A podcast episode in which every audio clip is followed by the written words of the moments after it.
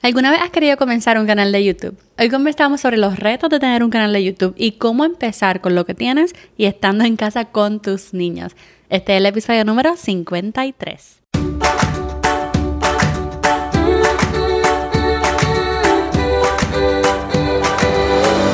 Este es el podcast de la mamita emprendedora. Mi nombre es Jessica Nieves. Escucha aquí conversaciones para aprender cómo otro ha logrado alcanzar sus sueños y aprende los mejores trucos para abrir tu negocio, lanzar tu blog, manejar las redes sociales y mucho más. Eso no es lo único, hablaremos también de nuestra vida de madres y cómo hacer de todos nuestros sueños poco a poco una realidad. Hello, bienvenida al podcast de Mamita Emprendedora. Mi nombre es Jessica Nieve y estoy súper contenta de que esté aquí hoy. Hoy tengo una conversación con una mamita emprendedora youtuber ella se llama Charlene, pero la conocen como Shari's Glow.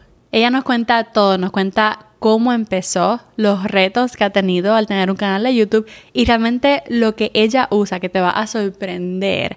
Y nos va a contar un poquito de cómo podemos comenzar nosotros nuestro propio canal de YouTube con lo que tenemos en casa. Y ahora, sin más preámbulos, le dejo mi conversación con Charlene de Shari's Glow. Hello, Shari, bienvenida al podcast Amita Emprendedora. ¿Cómo estás? Hola, muchísimas gracias. Eh, muy bien, gracias. ¿Y tú?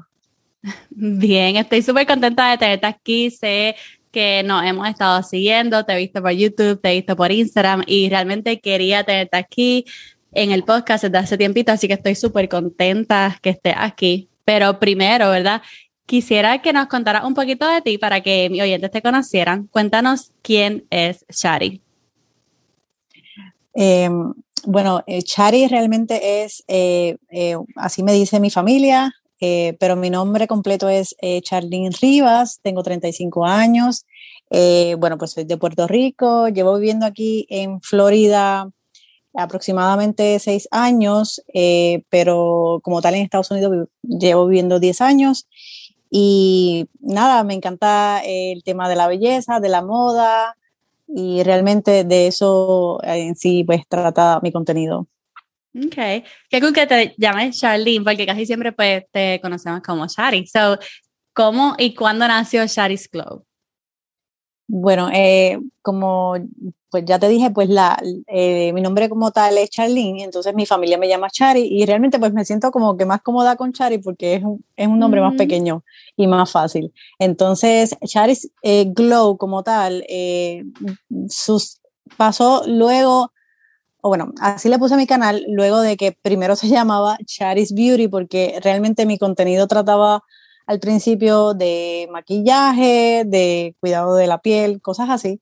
Y luego, sin darme cuenta, no sé cómo pasó, o, bueno, sí sé cómo pasó, pero cambió mi contenido y ahí eh, fue donde dije, bueno, me identifico más con este nombre porque siento que, no sé, me, me gusta más eh, para mí porque es, no, no es como Shari's Beauty, que es como que encerrado ahí en lo de la belleza, Charis Glow, pues bueno, es más bien como siempre he pensado que eh, cuando yo empecé mi contenido era porque me sentía sola, porque como que necesitaba como que una luz en el camino, en el camino que me sintiera más acompañada con demás personas y el, el, al yo estar o bueno, empezar a hacer videos en YouTube, pues eso fue como que lo que me dio, no sé, esa luz. Entonces, no sé, identifico ese, ese nombre con, con eso, con como, como empecé YouTube y el por qué. Ok, sí, yo creo que Shari's Glow es mejor porque es más general y como que puedes cubrir más áreas con ese nombre. Pero, ¿empezaste mm. a crear contenido en Instagram o en YouTube?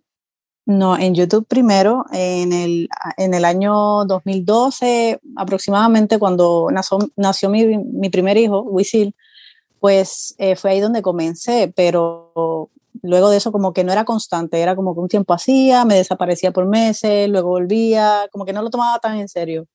Ya luego pues eh, todo fue cambiando. Ok, pero cuando estabas como Shari's Beauty, ¿crecías tanto como estás creciendo ahora? Porque eh, si ustedes no conocen a Shari, ¿verdad? Shari tiene un, un, canal de YouTube que está ahora mismo creciendo bien brutal, tiene tú tienes muchísimos views eh, en poquito tiempo. Así que cuéntanos cómo, fue esa transformación. Si antes cuando estaba en Shari's Beauty tenía este crecimiento o es después que hayas cambiado el concepto. Pues mira, eh, yo comencé con esto de maquillaje, eh, era algo que me gustaba en ese momento, que me apasionaba, pero era algo, la competencia en YouTube en cuanto a canales de maquillaje era grandísimo, o sea, había muchísima gente haciendo de ese mismo contenido y para uno hacerse notar o atraer más gente, pues era un poquito más difícil. Cuando por primera vez voy a una tienda de segunda mano, que me quedaba cerca de mi casa porque mi esposo quería ir, yo le dije, bueno, pues vamos, que a mí todo lo que sea tienda a mí me encanta. Eh, ahí fue donde todo cambió porque entonces empecé a hacer contenido trayendo a las personas eh, contenido de tienda de segunda mano, pero con el fin de cómo poder eh, sacarle un provecho, por, por decirlo así, y era eh, comprando en las tiendas de segunda mano para revender en eBay, porque mm. después de eso, eh, eso fue lo que pasó. Mi esposo empezó a vender en eBay y yo vi todas las ganancias que él hacía vendiendo en eBay, comprando en las tiendas de segunda mano para revender. Y ahí fue donde empecé a, como, que a tratar de conocer más marcas, que era lo que la gente le gustaba comprar, en eBay especialmente.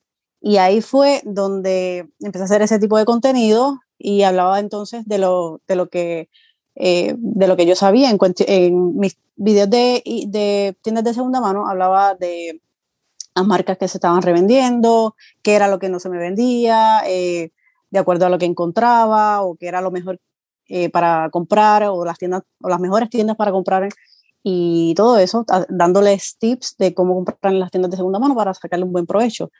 Y ahí fue donde todo cambió. De ahí pues ya me, me, me, metí más en el tema de como tal de outfits, de moda, porque bueno, era, era, va más con la línea de, de, de, de todo esto de la tienda de segunda mano. Y además de que ahora mismo no estoy revendiendo porque bueno, eh, el canal le estoy tratando de Um, de ser más constante y hacer más videos, entonces como que el tiempo se me acorta un poco más en cuestión para eh, revender en eBay. Además de que revender en eBay no es tan fácil, la gente piensa que es fácil, pero conlleva muchísimo sacrificio y también mucho tiempo. Entonces, pero es eh, excelente fuente de ingreso, lo estuve haciendo por eh, más de un año y de verdad que es algo que me encantaba muchísimo. Entonces, eh, bueno, pues al yo cambiar al contenido, como te dije, de tienda de segunda mano, eh, de cómo podemos ahorrar, vestirnos bien sin tener que gastar tanto dinero, pues eso fue lo que me, como que hizo que mi canal explotara. Y dije, definitivamente es algo que me gusta también, que me apasiona. Y ya el maquillaje lo había estado hasta dejando un poquito atrás. Y, bueno, ahora eh, es lo que me, me apasiona más que el mismo eh, maquillaje, todo el tema de belleza y pues ahí me, me he quedado hasta el momento.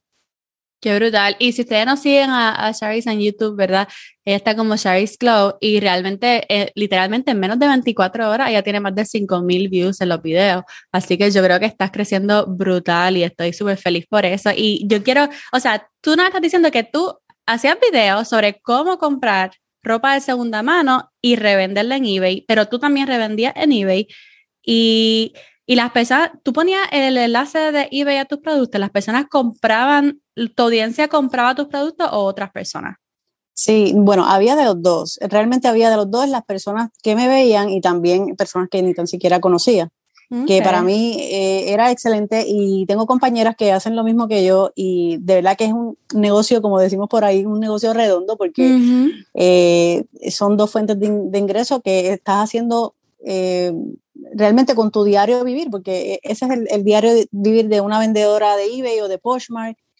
Eh, si vas a, buscar eh, em, mercancía a las tiendas de segunda mano, ya sea tiendas regulares, porque también se puede ir a tiendas así como Ross, Marshalls, buscando ofertas para esas mismas cosas, poder revenderlas también. Y, y era como que, wow, para mí es, demasiado bueno hacer eso porque, eh, bueno, yo era una de las que me quejaba muchísimo, muchísimo antes. Yo decía, Dios mío, pero ¿qué voy a hacer como mamá? Eh, tengo que, quiero estar con mis hijos, pero también quiero tener una fuente de ingreso que yo pueda decir, ok, este es mi dinero y yo voy a hacer con mi dinero lo que yo quiera eh, y ser vamos a ponerlo así, como dueña de mi propio negocio, así sea un negocio pequeñito, pero eh, bueno, sentirme útil. Entonces, eh, para mí eso ha sido lo mejor porque realmente no tengo que estar tanto tiempo fuera. Yo realmente eh, lo único que ahora mismo estoy saliendo a grabar afuera de mi casa son los martes, solamente un día a la semana y solamente tres horas. Entonces, con ese contenido que yo grabé en tres horas, tengo para dos videos.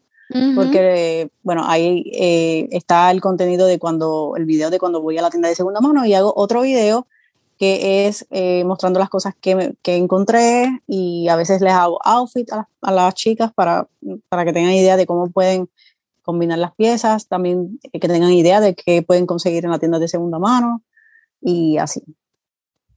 No, brutal, de verdad que sí. Eh, me encanta cómo hayas encontrado diferentes maneras de monetizar, no solamente revendiendo por eBay, sino que también ahora mismo estoy viendo tus videos y ya tienes anuncios en los videos o ya está monetizando oficialmente por YouTube. Así que de verdad que felicidades, me, encanta todo eso. Y yo quisiera que nos contaras de una youtuber, ¿verdad? Eh, ¿Cuáles han sido tus mayores retos al tener un canal de YouTube? Eh, bueno, eh, realmente retos para mí ha sido ser constante. Es de verdad es difícil, pero creo que lo más importante para ser constante es la organización y eso me ha dado mucho trabajo porque, bueno, eh, todo esto de cuando uno tiene niños, pues si no te organizas, eh, realmente es difícil sacar contenido porque hay que como que separar lo que es este, estar con los niños, que si tengo que hacerle la comida, bueno, pues separar eso del contenido, entonces eh, ser constante es lo más difícil que se me ha hecho. Y otro reto bien grande ha sido eh, estar en la casa con ellos mismos y grabar videos, porque bueno, no es fácil. A veces estoy grabando y tengo que hacer como 20 mil cortes porque ellos gritando y haciendo de todo en la casa, pero bueno, he sabido eh, sobrellevar eso, además de que antes eh, realmente no podía, porque mi Valentina, que es mi niña más pequeña, ella estaba más pequeña aún, entonces requería de más, como más vigilancia con ella, entonces lo que yo hacía era que las noches la, era lo que yo tenía, el tiempo que yo tenía para grabar, entonces era un poquito más sacrificado eh, porque, bueno, tenía que acostarme súper tarde para después estar editando rápido, lo más rápido que pudiera para subirlo a YouTube, así que creo que esos han sido mis mayores retos, ser constante porque no me gusta decir eh, voy a hacer algo y no hacerlo, porque yo le digo mucho eso a las personas, o sea, eh, voy a hacer tal contenido, entonces me quedo con eso en la mente, o sea, tengo que hacer eso porque siento que tengo que cumplir con, con lo que ya les prometí, entonces estoy haciendo, tratando de hacer tres videos eh, semanalmente, a mínimo dos, para, para que ese canal se, se mantenga activo y bueno, la gente no se olvide de mí. Qué brutal. Ya hace tres videos. Y no solamente es, crear el contenido, sino todo lo que conlleva editarlo también. Sí, eh, antes eh, para mí era un poquito más difícil porque yo trataba de no hacer voiceover eh, en los videos porque sé que muchas personas me han dicho, no me gusta como, o sea, me gusta más cuando lo hacías en vivo y no eh, eh, hacer voiceover porque, bueno, no se siente igual. Entonces, para mí era bien retante hacerlo y, bueno, dejé de hacerlo porque realmente me, me tardaba demasiado editando por esto de copyright de la música, casi siempre en, las tiendas hay música, entonces tengo que estar haciendo 20.000 cortes y bueno, por, por, eso no, no hago tanto ya. ¿Pero que tú preferías voiceover o no? Porque yo imagino tú en la tienda que es más fácil grabar rápido sin tener que hablar ¿O prefería entonces hablar en la tienda?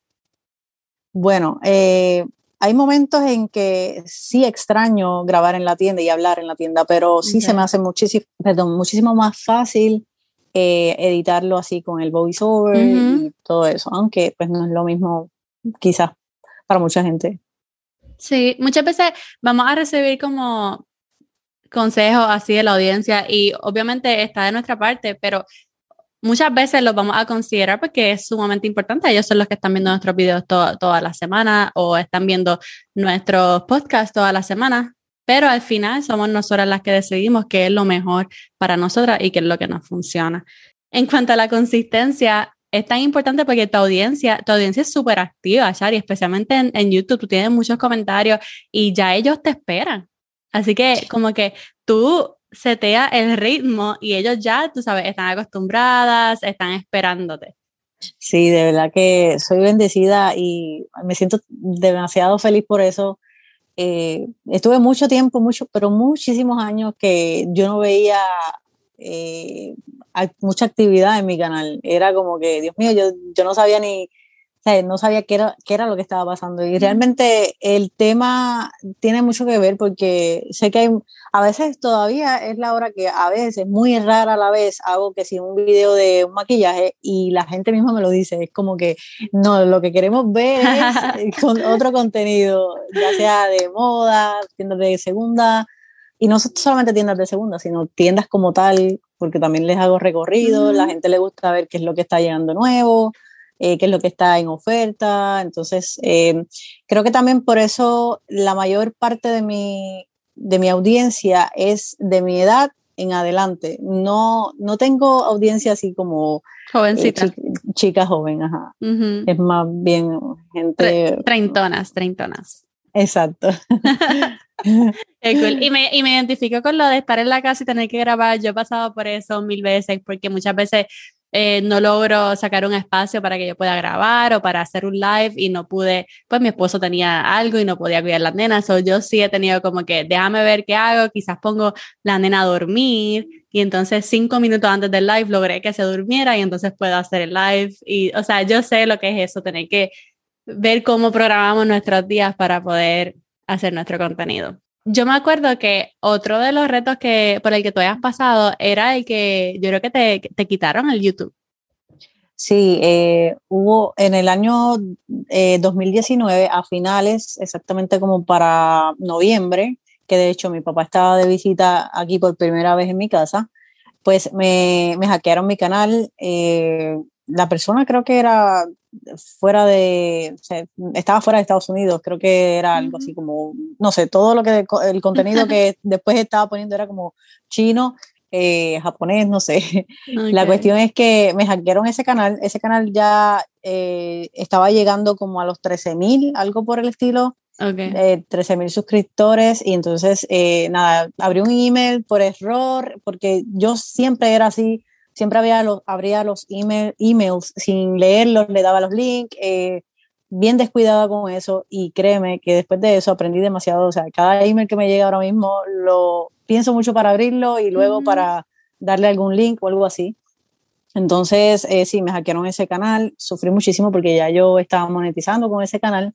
Eh, era mi primer bueno, realmente YouTube es mi primer trabajo aquí en Estados Unidos, yo no he trabajado en ningún lado. Eh, entonces para mí eso era como que otro, otro bebé, por decirlo así. Y era mi, mi, tenía muchos recuerdos ahí también en ese canal, porque no solamente hacía eh, contenido de, de, belleza para aquel tiempo ni de moda, sino también hacía como uno que otro blog con mi familia. Y entonces pues fueron, fueron recuerdos que, sé, que, que ya no tengo conmigo. Entonces fue bien difícil comunicarme con YouTube para que ellos me ayudaran, eh, fue un proceso largo y con todo eso, luego de todo me lo devolvieron sin videos y cuando no pasó ni, un, ni dos semanas, algo así, y volvieron y me lo quitaron y nunca supe por qué, porque eh, yo ya estaba cansada de tanto estarme comunicando con ellos y que me tuvieran, eh, no me tuvieran resultados, entonces dije, mira, olvídate de eso, yo voy a empezar desde cero, necesito hacerlo porque es algo que me gusta y nada, comienzo de cero, con, con el dolor en el alma, pero con mucha,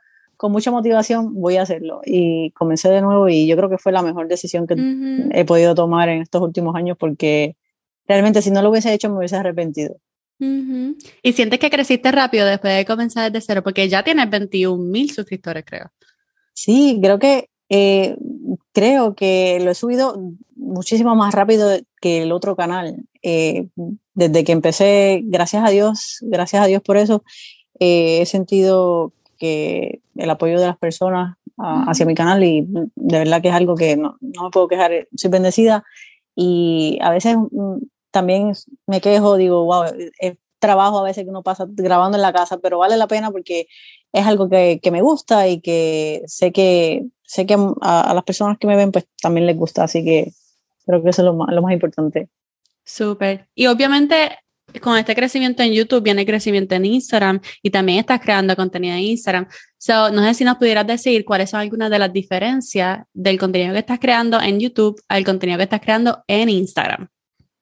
Bueno, en, en Instagram yo trato de ser más como que detrás de cámaras, eh, bueno, por lo menos en las historias, eh, que, hago más bien mi vida personal, porque en YouTube no puedo llegar más allá porque realmente mi canal no es de vlogs, aunque me encantaría hacer, bueno, he estado como que un poquito haciendo eh, como si fueran vlogs, intentando a ver cómo me va, pero no, no hago, no les doy allá información más personal que estoy haciendo en el momento ni nada de eso. Entonces yo para mí Instagram es como que ese detrás de cámara, ese de, no sé, mi vida más personal, muestro mis hijos, porque esa es otra en YouTube. Yo casi, hubo un video o dos quizás que, que salen ellos, pero no quiero exponerlos allá. Entonces en Instagram, pues para mí es, no sé, como por decirlo así, como un poquito más eh, en familia y me siento más cómoda mostrándolos a ellos y eso.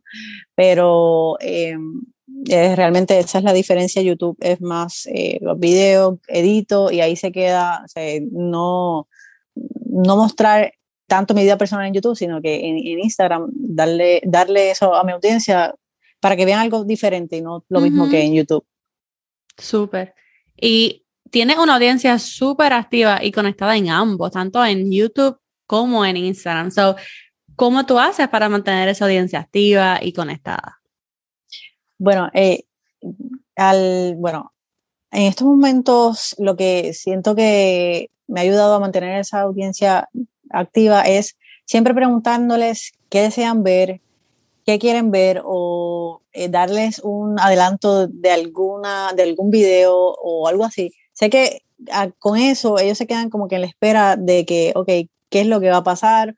O cómo va a salir, cómo va a salir ese video, o qué vamos a ver en ese video, no sé. Siempre preguntándoles, antes no tomaba en cuenta lo que, o sea, no, no les preguntaba, o sea, qué quieren ver, o qué, qué, horario les gustaría ver mi, mi, video. Antes no, no hacía eso. Entonces, al, al yo ser más, eh, interactuar más con esas personas, y preguntarles eh, qué quieren ver, a qué hora les, se les hace más fácil, no sé, todo eso, pues siento que eso hace que me conecte más con ellos y entonces ahí ellos me esperan, trato de yo no fallarles porque yo digo, bueno, a mí no me gusta que me fallen, pues yo no, yo no puedo fallarle a ellos si ellos me están esperando. Eh, yo sé que es tiempo, eh, el, tiempo es, como dicen por ahí, el tiempo es oro y yo sé que cada persona tiene muchísimas cosas que hacer y que saquen un ratito para ver mis videos, siempre digo, soy bendecida por eso y siempre lo agradezco de todo corazón porque sé que tenemos, en nuestro diario vivir tenemos muchas cosas que hacer y como, como lo digo, que saquen un ratito para ver un video, eh, para mí lo es todo y por eso trato de no fallarles y mantener esa comunicación. Brutal. Y yo sé que hay muchas personas que desearían tener también un canal de YouTube. Yo soy una de ellas que me estoy preparando para eso y espero que pase prontito. Eh, así que no sé si podría aprovechar y decirnos algunos consejos. ¿Cuáles son tus mejores consejos para aquellas mujeres que desean comenzar a crear contenido específicamente para YouTube?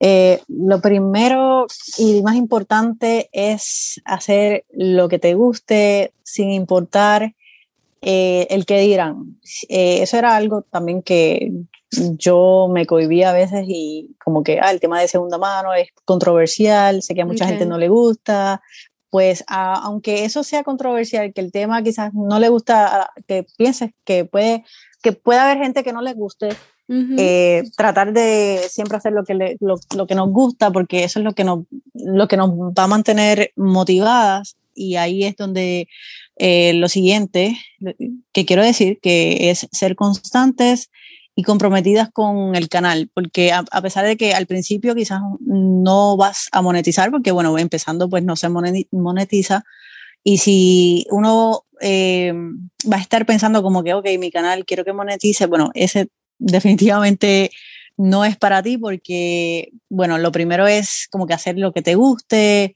eh, dar contenido de, de, valor, así sea de, de entretenimiento, eh, lo, que, lo que a la gente, um, las personas, siempre va a haber personas que se sientan identificadas, entonces, pues eso es lo más importante.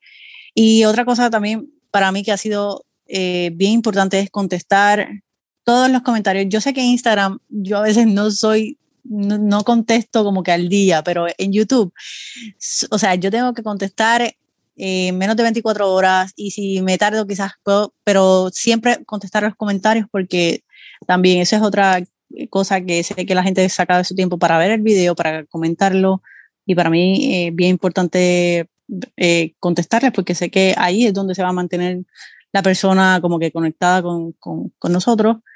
Y otra cosa también es que al principio yo no entendía esto, pero eh, no esperar el apoyo de la familia ni tampoco de las amistades, porque sé que a veces uno espera como que esas personas te apoyen y sean las primeras en apoyarte y realmente no todo el mundo tiene los mismos gustos y eso es algo que quizás al principio uno no le entiende, pero uno después dice, ok, cada persona tiene las cosas que le gustan y quizás aunque sea tu familiar, tu amiga, pues no le, si no le gusta el tema, pues no, no, no podemos obligar a nadie a que le guste nuestro contenido, sino vamos a, motivarnos nosotras mismas y después que nos guste lo que estamos haciendo, creo que también eso es importante. Y otra cosa también es que eh, comenzar con lo que tenemos en la mano. Eh, a veces pensamos también que tenemos que tener una cámara profesional, que tenemos que tener aquello, lo otro, pero realmente después que uno tenga las ganas empezar con lo que sea, yo creo que está bien. Luego con el tiempo yo sé que pueden, eh, puede uno progresar y, y adquirir las, no sé, de hecho, todos mis videos son grabados con, con el celular y a veces digo, wow, yo necesito ya, no sé, dar un update.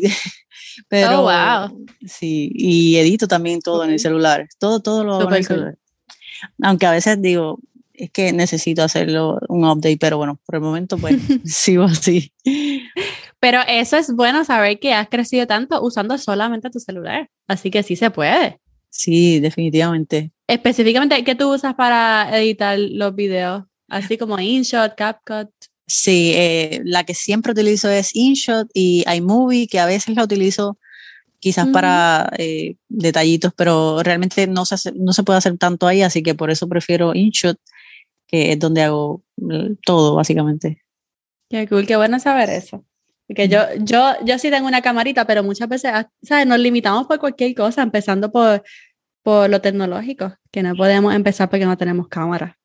Sí, este, yo creo que todo el mundo tiene una ventana. También en cuestión de iluminación, bueno, todo el mundo tiene una ventana en su casa, pienso yo, y, ahí ya está la iluminación. El celular casi todo el mundo tiene, así que creo que eh, esa no es excusa para, para no, aunque a veces también eh, uno mismo se pone, se bloquea, uno dice, ay no, que no me van a ver, porque no, y, realmente eso no es, no es lo principal que van a ver de ti, sino qué es lo que puedas darle a ellos, eh, tu contenido como tal no sé, tu personalidad también. Brutal. Muchas gracias por todos esos consejos. Cuéntanos cómo son tus días como mamita emprendedora, aunque ya dijiste un poquito. bueno, la palabra, la palabra perfecta tiene que ser un caos, pero son fuertes, pero realmente eh, es, es, difícil, pero creo que todo se puede. Después que, miren, yo, yo los dejo entretenidos, aunque a veces ellos luego se dejan de entretenerse y empiezan a gritar y todo eso, pero realmente pues, gracias a Dios existe eh, editar, todo eso se edita. A veces es bueno también que las personas vean cómo es la realidad de, y el esfuerzo que estás haciendo por, hacer, por llevarles un video y, y bueno, siempre yo trato de, de comentárselos por Instagram porque Sé que también esa es otra, otra cosa que quizás por la cual uno se bloquea y dice, no, no puedo porque tengo... Y sí, está bien, los niños, eh, e, es, verdad, hay, hay, hay veces que no se van a poder, pero siempre habrá un espacio, aunque sea pequeñito, para hacer un contenido o algo así. Sí, estoy de acuerdo. Eh, muchas veces podemos hacer tantas cosas aún con nuestros niños por aquí corriendo. Exacto. Y mayormente cuando son más grandecitos que pueden jugar entre ellos, pues yo creo que eso beneficia mucho también. Sí, eh, eso, eso, es muy cierto. Eh, aquí el grande, pues realmente eh, eh, yo le digo tal cosa, o sea, y él me hace caso bien, pero bueno, su hermana pues es un poco más escandalosa y ella, pues, ella es la que, la que lo cambia por completo. Pero sí, siempre trato de que también es su, el, su papá es un, una herramienta, o sea, es bien importante también eh, cuando voy a hacer contenido, porque él también siempre eh, trata de tenerlos entretenidos en lo que yo hago los videos si él está aquí. Sí, exacto. Acá también. El papá es una ayuda bien grande. Cuéntanos, Chari, algún dato curioso que mucha gente no conozca de ti. Bueno, ahí estuve pensando y realmente no sé, pero eh, yo quiero eh, comentarles algo que me ha, pasado en, YouTube y es que el idioma, o sea, hay muchísimas palabras en Puerto Rico que no se dicen en otros países. Entonces, yo al principio que empecé a hacer videos de, de, de, ropa, yo le llamaba a la ropa, bueno, a los jeans, en Puerto Rico le mm. decíamos maones y todo el mundo se quedaba, Dios mío, pero ¿qué tú hablas?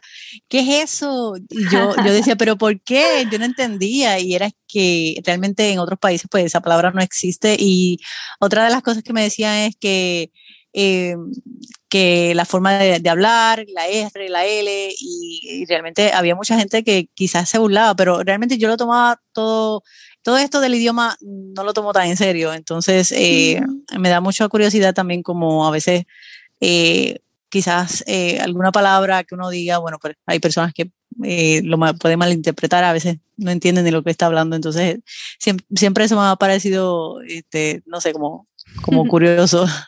No, en verdad eso está brutal y a mí me ha pasado porque yo vivo en California y a mí me ha pasado desde que yo llegué acá a vivir y a trabajar eh, fue como que mi primer encuentro con otros latinos que no hablaban igual que yo. Y yo creo que cuando estamos creando contenido vamos a tener diferentes tipos de audiencia. Va a haber, yo tengo mucha gente que me sigue de Costa Rica, de Chile, y, y ellos, sinceramente, hay gente que, que, le encanta escucharnos, que le encanta escucharnos, aunque digamos zafacón, aunque nos comamos la R, aunque digamos cosas que ellos no, no las llaman así, pero le encanta escucharnos y siempre va a haber otras personas que, que van a querer corregirnos.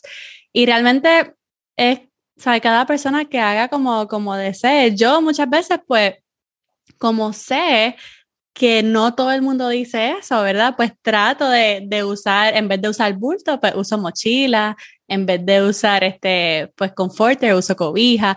Y trato muchas veces como que de usar palabras más generales que quizá los puertorriqueños escuchando me digan, mira esa, como está hablando. Pero, pero mira, no se puede complacer a todo el mundo, así que uno hace lo que uno quiera y ya. Exacto, y mientras, o sea, te entiende, eh, o sea, si entiende más personas por tal palabra, pues por eso, eh, por, esa palabra uno se va a dejar llevar. Este, a mí me pasa mucho también que ya no utilizo la palabra maones y ahora siempre digo jeans y, o shorts cuando son pantalones cortos, entonces así las personas por lo menos lo, lo, lo, generalizan un poquito más y, y bueno, eh, no se siente tan raro decirlo y como que pensar, ok, no me entendieron la mayoría de las personas hay muchos puertorriqueños que quizás no entiendan, ¿verdad? Porque no han, no han salido, no han vivido afuera, pero yo realmente sí prefiero como que cambiar las palabras un poco, aunque no suene tan puertorriqueña, porque evito tener que estar explicando, como que me ahorro tiempo. Simplemente, mira, no, le digo cobija, le digo mochila, le digo jeans y ya. así que así es mi pensar, más o menos. Sí, yo, yo pienso igual, yo pienso igual. Shari, gracias por estar con nosotras aquí en este episodio. Cuéntanos dónde y cómo podemos conectarnos contigo. Eh, bueno, eh, en YouTube me pueden buscar eh, como Charis Glow, en Instagram Chari rayita abajo Glow y en TikTok como Charis y rayita abajo Glow también. Súper, pues ya saben y le voy a poner todos esos enlaces en la descripción del episodio también. Muchísimas gracias por, eh, por, por, la invitación. Eh, me siento súper eh, bendecida de, de, de, que me hayas invitado a tu podcast. siempre, no sé, siempre yo, yo veía, tu, he escuchado algunos de, tus podcasts y siempre decía, wow, qué interesante todo lo que se habla y, y de verdad que me siento afortunada de estar aquí. No, me siento igual. Yo cuando te vi dije, ok, esta es una mamita emprendedora que definitivamente tengo que tener en mi podcast. gracias. Así que muchas gracias, Shari. Gracias a ti. Y esa fue la conversación que tuve con Shari. Todos sus enlaces están en la descripción del episodio para que puedas chequear sus páginas y seguirla. Si te gustó este episodio, recuerda ir a Apple Podcast y dejarme tu reseña con tus 5 estrellitas para dejarnos saber qué te pareció. Pero lo más importante, recuerda suscribirte para que no te pierdas el próximo episodio. Y ahora sí, esta es Jessica despidiéndose por ahora. Hasta la próxima y bye bye.